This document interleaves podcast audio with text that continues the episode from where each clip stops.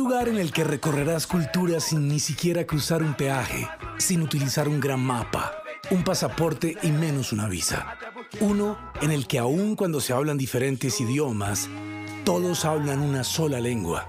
Un lugar en el que no cambies el mundo sin que antes el mundo te cambie a ti. Un lugar en el que los géneros, ritmos y expresiones hablan más que las palabras. Un lugar en el que se congregan los grandes, que tienen trayectorias gigantes. Un lugar que conquista por su historia y te enamora por sus invitados. Un festival local que es la envidia mundial. Sí, es el teatro con subsidio, donde vives tus emociones. Y seguimos recordando esa noche a piano solo con el maestro Gonzalo Rubalcaba en ese concierto extraordinario en la franja de jazz del Teatro Col Subsidio y por supuesto conversando en esta generosísima entrevista que me concedió el maestro Gonzalo Rubalcaba, en la que comparte muchísimos detalles, sobre todo de, la intimidad de su vida y de su carrera musical. Continuamos entonces en este segundo episodio dedicado al concierto de Gonzalo Rubalcaba en el podcast Donde vives tus emociones. Tú has hecho música con algunos de los músicos más importantes. Y en las primeras grabaciones hicieron memorable un trío, por ejemplo, en el que, el que conformaste con, con Julio Barreto y Felipe Cabrera. Luego otro formato en el que tuvo cabida Reinaldo Melián, sí, porque la idea musical requirió ese lugar. Y llegaron también otros como Carrasco, el Negro Hernández, Roberto Vizcaíno, entre muchos otros, porque la idea tenía más sonidos tenía esa fuerza que solamente en un conjunto más grande, un septeto, por ejemplo, como en ese momento, tomaban la forma precisa. Pero luego, a medida que el lenguaje se iba ampliando, la perspectiva musical iba necesitando una visión que tuviera también compañeros con otras miradas, probablemente menos presas de las limitaciones que vivir en Cuba pudieran determinar la mirada musical de algunos amigos. Berroa, Gola, La Moglia, ya estaban en otro momento. ¿sí? Luego Jeff Chambers y Berroa, ¿sí? los múltiples invitados de lujo que, pues, que mencionaste hace un momento, que atendían tu llamado, porque no solamente tú colaborabas con ellos, sino ellos colaboraban con tus trabajos, como Michael Brecker, Charlie Hayden y decenas más. Es como expandirse y luego volver a contraerse a lo largo de tu vida. ¿Cómo podrías, en tus palabras, darle sentido a esta idea que he venido construyendo pues, desde hace mucho tiempo, luego de escucharte tantas veces y con tanta atención? Sí, yo creo que, que tú explicabas o, comentabas eh, parte de lo que yo creo que es la respuesta. Escribimos un poco, yo creo que eso le sucede a muchos compositores que escriben pensando en, músicos específicos, por lo menos a mí me pasa. Yo creo un proyecto, pienso en un proyecto y quiero imaginar eh, quiénes son aquellos que van a ser parte de, ese, de esa banda, de ese proyecto. Eh, hay una intención primaria que es la de el sonido del proyecto. Uno dice, bueno, eh, yo quisiera explorar aquí, explorar posibilidades con un formato de trío, con un formato extendido, o con un big band, o con una orquesta sinfónica, con otros, con otros, con otras estructuras añadidas. Eh, y seguido a eso empiezas a, a imaginar nombres, gente que tú crees que sabes hasta cierto punto que podrían eh, mejorar muchísimo, aportar muchísimo a, a la propuesta musical de uno. Y eso un poco es lo que ha pasado. En los primeros grupos, las primeras estructuras instrumentales con que yo trabajé estaban dadas por una confianza que yo tenía en, en aquellos compañeros de escuela que vi día a día crecer y que gastábamos horas y horas y horas y horas en, en las aulas de la escuela, tocando, improvisando e intentando pasarnos información musical que a uno le llegaba por un lado, al otro le llegaba no sé qué, a quién le prestaba y préstame para escucharlo. Había una complicidad y había una relación íntima de años, de aula, de, de irnos a las llamadas escuelas al campus a trabajar y ahí buscar la forma en medio del campo, ver cómo hacíamos música juntos. Entonces, yo creo que todo esto eh, motivó y determinó mi idea de que este y este otro compañero, que ya eran como familia, como hermanos, y que de alguna manera uno empezaba a admirarlos por lo que hacía cada uno. Éramos adolescentes prácticamente, pues queríamos, yo, yo, yo quería seguir eh, eh, disfrutando de esa complicidad, de ese, ese, vínculo con ellos y entonces los invitaba a, hacer un proyecto, un proyecto que después terminó en algo mucho más serio.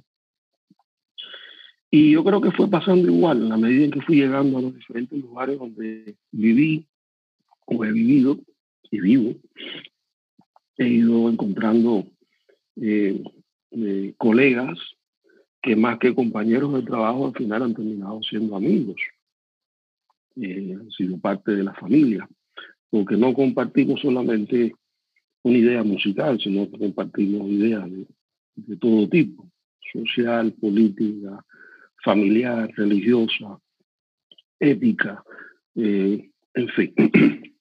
Compartimos librería o literatura musical, eh, discutimos al respecto y ahí vas tú eh, sintiendo que podemos echar adelante una, una, idea práctica ya haciendo música. Entonces, mira, vamos a hacer un proyecto así. A lo mejor muchas veces las ideas no el 100% no vienen completamente eh, pensadas o visualizadas de mi parte. Yo vengo con una parte de la idea y estos otros compañeros vienen y le añaden una segunda parte que yo, o, un lado que yo no había visto. Y esto enriquece el proyecto. Eh, yo, hubo un momento que pensaba que la mejor forma de hacer música era con los amigos. Eh, y sigo pensando, sigo pensando, lo que pasa es que yo creo que la amistad eh, tiene que surgir, no se puede buscar. Y surge con el tiempo y con los eventos y con el tiempo, todo lo que incluye el tiempo. Y si mientras vamos haciendo música surge la amistad yo creo que entonces hemos cerrado un ciclo donde mm, nos beneficiamos no solamente nosotros, sino que se beneficia mucho la música también. Eh, porque nos acercamos a ella ya con una perspectiva eh, mucho más allá de, lo profesional. Eh, pero antes pensaba al revés, antes pensaba que primero debíamos, debía crear amigos y hacer música con ellos. Y esta es la, la genialidad del tiempo, ¿no? Como te va, te va enseñando que, que no tienes que dejar la idea o el concepto, sino que tienes que eh, manejarlo en otra dirección. Es como si tuvieras la camisa puesta al revés. Y entonces un día te das cuenta que los botones van adelante, que no van atrás. Y ese día dices, no, espérate, los botones van por delante. Y eso es un poco lo que ha pasado. En Cuba había una oportunidad, teníamos la oportunidad de ensayar mucho. Esto es un dato interesante. Yo creo que le ha pasado a casi todo el que ha llegado a un sitio, a X sitios fuera de Cuba. Fuera de Cuba. Y en Cuba, dadas las condiciones y la naturaleza de Cuba, pues había tiempo para ensayar mucho. Yo diría que muchas veces ensayábamos más que lo que tocábamos. Pero esto lo veíamos como, una, como un beneficio, porque eso lo, era evidente para el público, sobre todo el público extranjero, no el cubano. Lo primero que muchos de los comentarios que yo oía era, wow, esta banda cubana suenan ay, sí, suenan ahí ajustadas de una manera como ninguna otra banda del mundo. Claro, claro, eran meses y meses eh, ensayando de 8, de 9 de la mañana a 3 de la tarde, a 4 de la tarde. eh, muchas veces en las casas, en nuestras propias casas, o en lugares que nos permitieran eh, eh, estar allí por un determinado periodo y ahí aprovechábamos y ensayábamos. Esto, por supuesto, una vez que salíamos a, la escena a tocar, lo que salía era una, era una bomba, ¿no? Porque estábamos repletos de energía acumulada y queríamos vestir todo aquello, pero además lo vestíamos con mucha conciencia de, de, grupo, por la práctica diaria, el entrenamiento diario, esa disciplina de ensayar, del ensemble. Cuando llegas a, otras partes del mundo, te encuentras con que hay una dinámica de vida que está muy ligada a la parte económica, que no te permite plantearte el trabajo de la, de la preparación de ese ensamble en la misma medida que lo hacías en Cuba.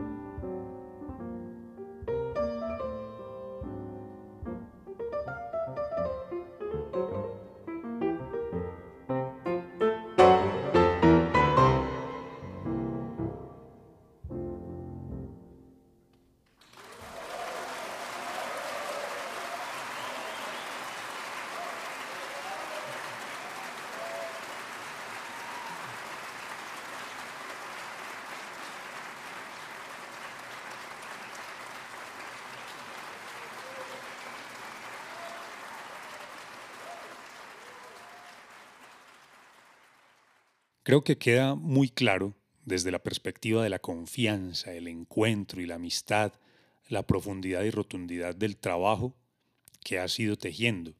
Y precisamente eh, sobre eso estaba pensando que en un Jazz Plaza, en el que yo tuve la fortuna de estar en La Habana el año 2002, en el que además eras jurado del premio SGAE de Jazz Latino, hiciste un concierto que titularon concierto de reencuentro con Ignacio Berroa y Armando Gola en el Teatro Madeo Roldán. Has tenido muchos conciertos de reencuentro, supongo, porque es un espacio de idas y vueltas, como también lo, lo, detallabas hace un, hace un momento. ¿Cuáles reencuentros te hacen falta, maestro Gonzalo? Mira, ir a Cuba, por ejemplo, que siempre tiene una connotación especial. obviamente por, cubano que soy y que, y que he sido y que seré. Eh, sin embargo, eh, en los últimos 30 años mi, aparición en Cuba ha sido intermitente.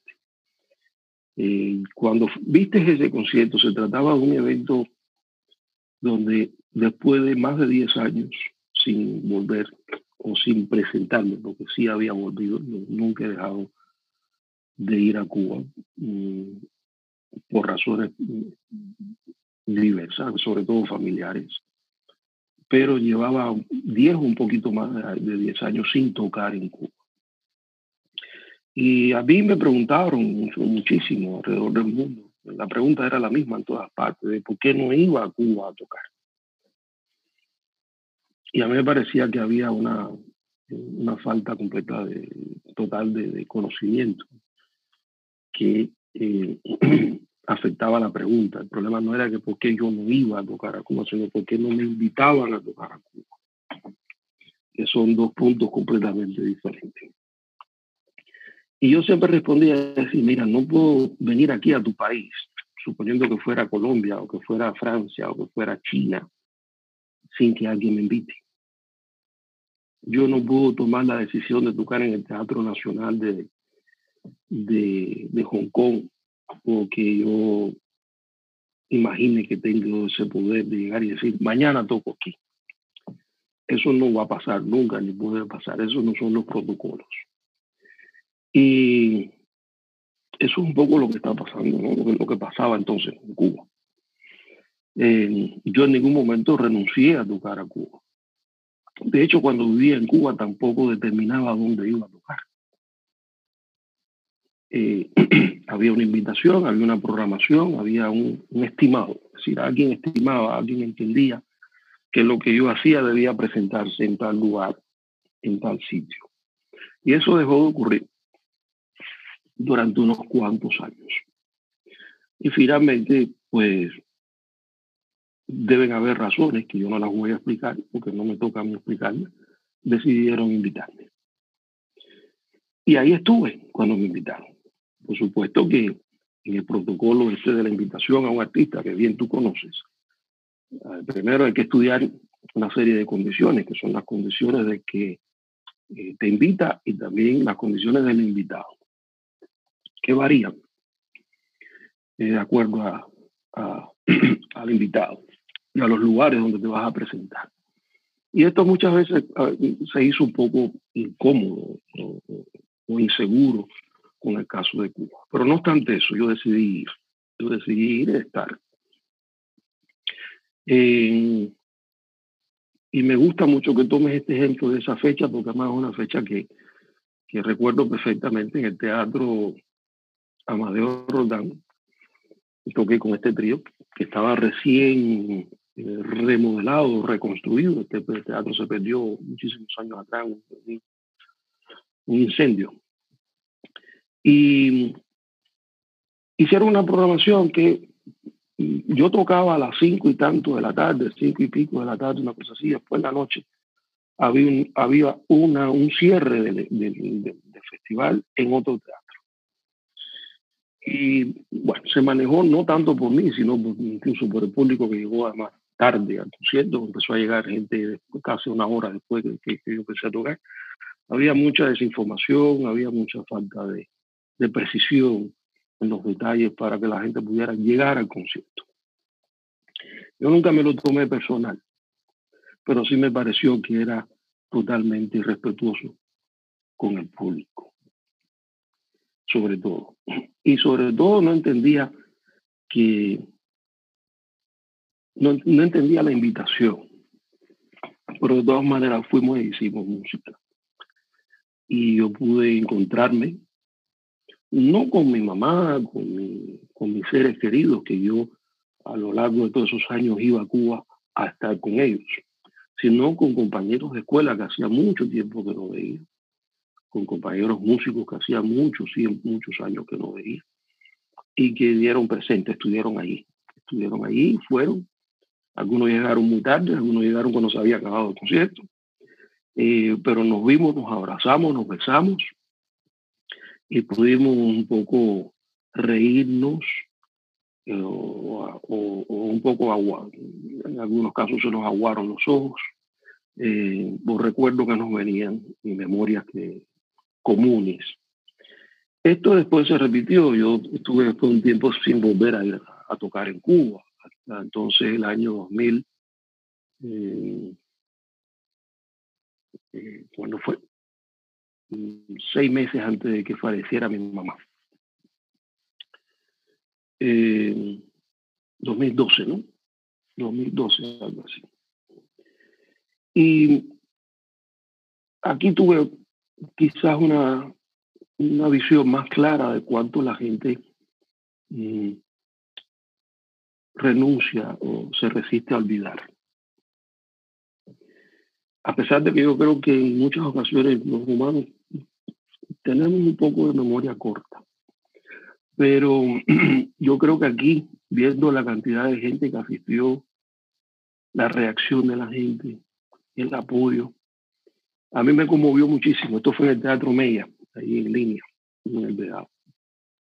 Aquí fui con entonces lo que era el trabajo que había ofrecido discográficamente en ese momento, que era eh, Son 21, el, century, 21 Century, el siglo XXI, con Matt Brewer en el bajo, con, con Gilmore en la batería, con Pedrito Martínez en la percusión y la voz. Y me conmovió mucho ver maestros, aquellos que fueron, fueron mis, profesores, algunos de ellos, compañeros, en fin. Eh, ya después de esta ocasión, yo creo que no he vuelto a tocar en, Sí, volví a tocar en Cuba, sí, volví a tocar en Cuba en el teatro, en el Gran Teatro, el Teatro Alicia Alonso. Piano solo.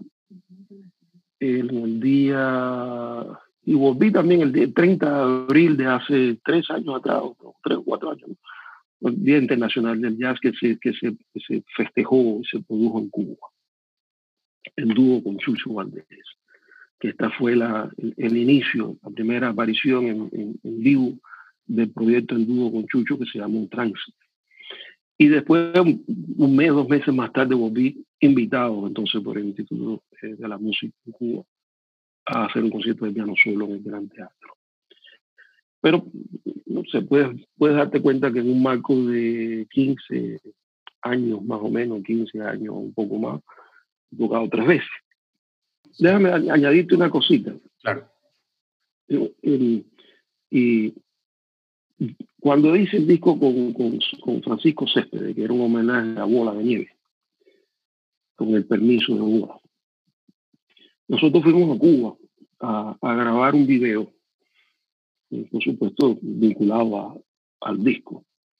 Y ahí yo visité en Cuba, entonces, don, la casa donde yo había crecido, está en el video. Me encontré con, los, con varios de los vecinos que todavía ahí residen. Eh, fuimos a varios lugares emblemáticos de la ciudad, tuvieron importancia en la vida de cada uno de nosotros, de Pancho, de mí. Eh, se grabó un video que forma parte, está incluido en el, documental. Pero llegando a Cuba, volando, que volamos desde aquí, no volamos desde México, creo que volamos de aquí a México, México a La Habana. Cuando el avión fue acercándose a tierra cubana, y yo empecé a ver mm, el color mm, de, de, la, de Cuba, de la isla, ¿no? su vegetación, sus colores, sus cosas. Y a mí me surgió una frase, y, creo que la digo en el documental, y digo, no cabe duda de que cuando llegas aquí y ves eh, este lugar y lo hueles y lo ves y lo sientes, te das cuenta que tú eh, eres de aquí, que tú eres de aquí, pero a la vez te das cuenta que de alguna manera ya no forma parte de la realidad de este lugar. Cuando yo escuché Yolanda Anas, lo digo con franqueza, caí rendido al magisterio de Gonzalo Rubalcaba.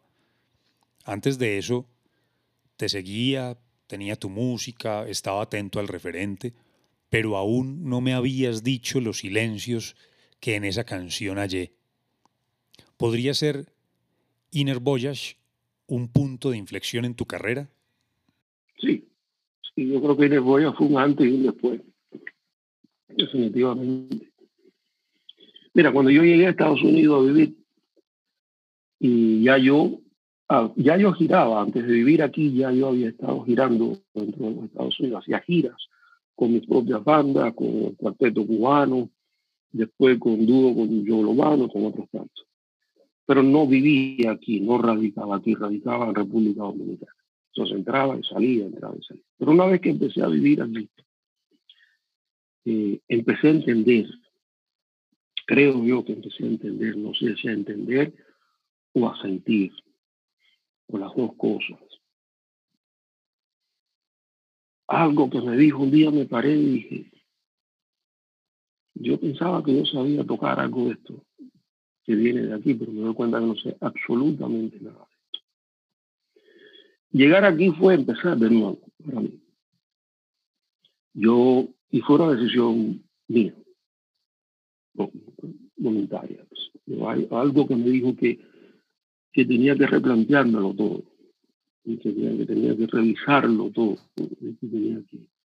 y, esto quizás no estaba ligado solamente a mi, a mi olfato eh, acerca del, mundo profesional que me rodeaba o que estaba vinculado lo que yo percibía, sino también en lo personal y cómo yo me replanteé la vida completamente a partir de ese momento. Eh, es imposible ir a un instrumento, hacer música, ser parte de una entidad, de un formato instrumental, hacer, y hacer música y que tú no estés presente. Eh, o que esté en tus manos solamente presente. Y si eso sucede, la gente se da cuenta, porque eh, siempre se ha dicho que con la música tú no puedes engañar a nadie.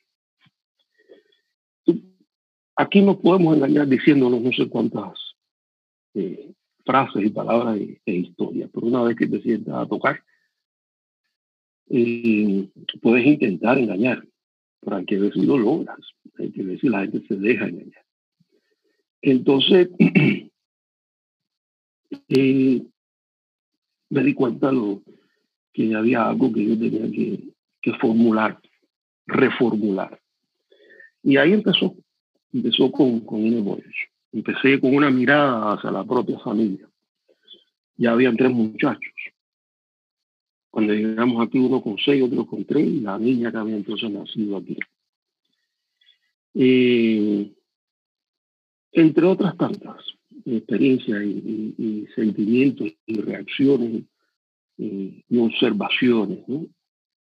Y yo creo que eso empezó empezó a determinar lo que yo eh, creaba en ese momento y cómo yo me planteaba eh, la ejecución, el sonido, la forma de decir desde el punto de vista morfológico, las temáticas eh, de las piezas, el repertorio, es decir, absolutamente todo. Y el Boyer fue la bandera en ese momento del cambio.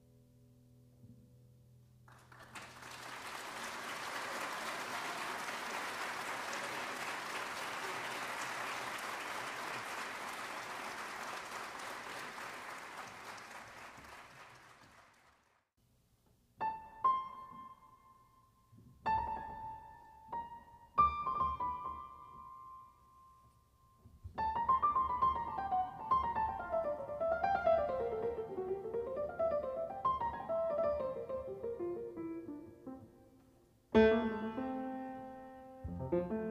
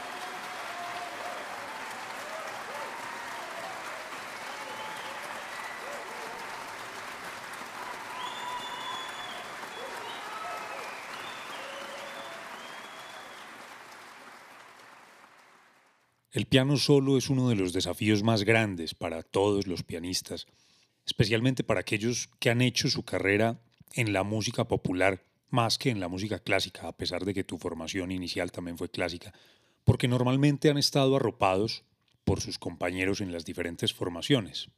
En tu caso, hacer conciertos a piano solo es enfrentarse a tu enemigo íntimo sin más ropaje que la sensibilidad, o por tu personalidad es tu espacio de plenitud, el piano solo. Mira, yo, siempre digo que tocar solo para los pianistas es, debería ser obligatorio en algún momento de tu carrera. Si no lo tomas como algo sistemático, donde te planteas que cada cierto tiempo debes preparar algún algo que, sea eh, a solas con el piano, por lo menos una o dos veces, tres veces en tu carrera deberías planteártelo, porque es replantearte la orquesta. Yo siempre lo veo así. Yo veo el, instrumento, en este caso el piano, lo veo como la orquesta. Yo no lo veo como el piano. Yo veo en el piano muchas cosas, muchas voces, eh, muchos pianos, muchas gentes, muchos colores, muchos sonidos. Por tanto, es mucho más aterrador, porque es todo, todo eso es contra ti, o tú contra todos ellos. Y el problema es hacerte amigo de ellos. Es convocarlos a una conversación, a una a la unidad, es convocarlos a, la comunión. Eh, pero ese es el proceso, el proceso, el reto está en eso, cómo tú logras esa comunión con el piano. Yo, dadas mis condiciones físicas, que además son condiciones que no están que no se presentan ahora porque tengo 57 años son condiciones que traigo desde que era muy jovencito, desde que tenía 10 y tantos años, a, confrontar problemas de, de, articulación y de, circulación y demás que me, empezaron a preocupar muy tempranamente. Eh, siempre tuve el aquello que había algo más extra, que vencer con relación al instrumento. No tenía solamente que intentar mm, entenderme con el piano o controlarlo, que no me gusta esa palabra. Eh, pero entenderme con él, sino entenderme a mí. Y la, la, pelea era un poco conmigo, porque si dejaba dos días, o dejaba cinco días, o tres días sin tocar y volví a él, tenía la sensación de que, de que tenía, había estado tres semanas sin tocar. Y eso estaba dado por mi naturaleza física. Entonces entendí que, que yo, a mí me tocaba más que a otros eh, permanecer sentado frente a él por mucho más tiempo, en el intento por, por descubrirlo, por conocerlo y por conocerme a mí también. Eh, aquí está la gran filosofía del sonido. Yo creo que lo más importante de tocar solo es, en principio, lo básico es el sonido. Y es una, es una pregunta que hacen casi todos los estudiantes, incluso profesionales, cuando hablan con pianistas. ¿Cómo usted logra o produce tal sonido? No sé qué. Es una pregunta incontestable desde el punto de vista técnico. Yo siempre digo que a ti te pueden eh, preparar, entrenar con respecto a, al approach, es decir, a, cómo técnicamente relacionar tus extensiones, en este caso las manos, con el instrumento, cómo se logra tal y más cual toque que se llama portato, estacato, legato, sé en fin, que todos conocemos cuando gráficamente te lo ponen en la partitura. Este pasaje se toca legato, quiere decir ligado, no se corta, no se interrumpe el sonido. Hasta ahí todo está bien. El problema es que oímos un legato en Marta Rich y oímos otro legato en, no sé, en, cada uno de los pianistas oímos que ese legato, ese portato, ese staccato se comporta de manera diferente sin dejar de ser el portato y el legato. Pero es que ahí lo que está presente es el intérprete, la persona, su intención, eh, su energía, su visión. Y yo siempre digo que para lograr el, tal sonido, tal dinámica, para producirlo, tú tienes que primero imaginarlo, tienes que sentirlo, tienes que visualizarlo, tienes que necesitarlo. Tienes que necesitar ese sonido para que se produzca. De lo contrario, es como cuando te preguntan, ¿qué quieres? ¿Qué te gustas? Y tú dices, no quiero nada, ni me gusta nada. Entonces no vas a ver nada. Eh, y aquí pasa, exacto, es tan simple como eso. ¿Qué es lo que quiero? Y eso es lo que se produce en mayor cuantía, de manera muy amplificada cuando tocamos solo. Se produce también cuando tocamos en grupo, obviamente es la misma función. Pero cuando estamos solos ante el instrumento, yo siempre digo que tú tienes que convencer a que te escucha de que nada más hace falta. Desde el primer momento en que alguien que te escucha empieza a decirle que está al lado, ay, qué bueno fuera si hubiera un bajo, una batería, un cantante, un saxofón, algo está mal, algo no está funcionando. Entonces ese es el primer paso que yo creo que te indica, si lo logras, que has logrado persuadir, has logrado convencer a que te escucha, que ahí está todo lo que necesita en ese momento escuchar, todo lo que esperaba y quizás más. Y es un puro juego de ilusiones.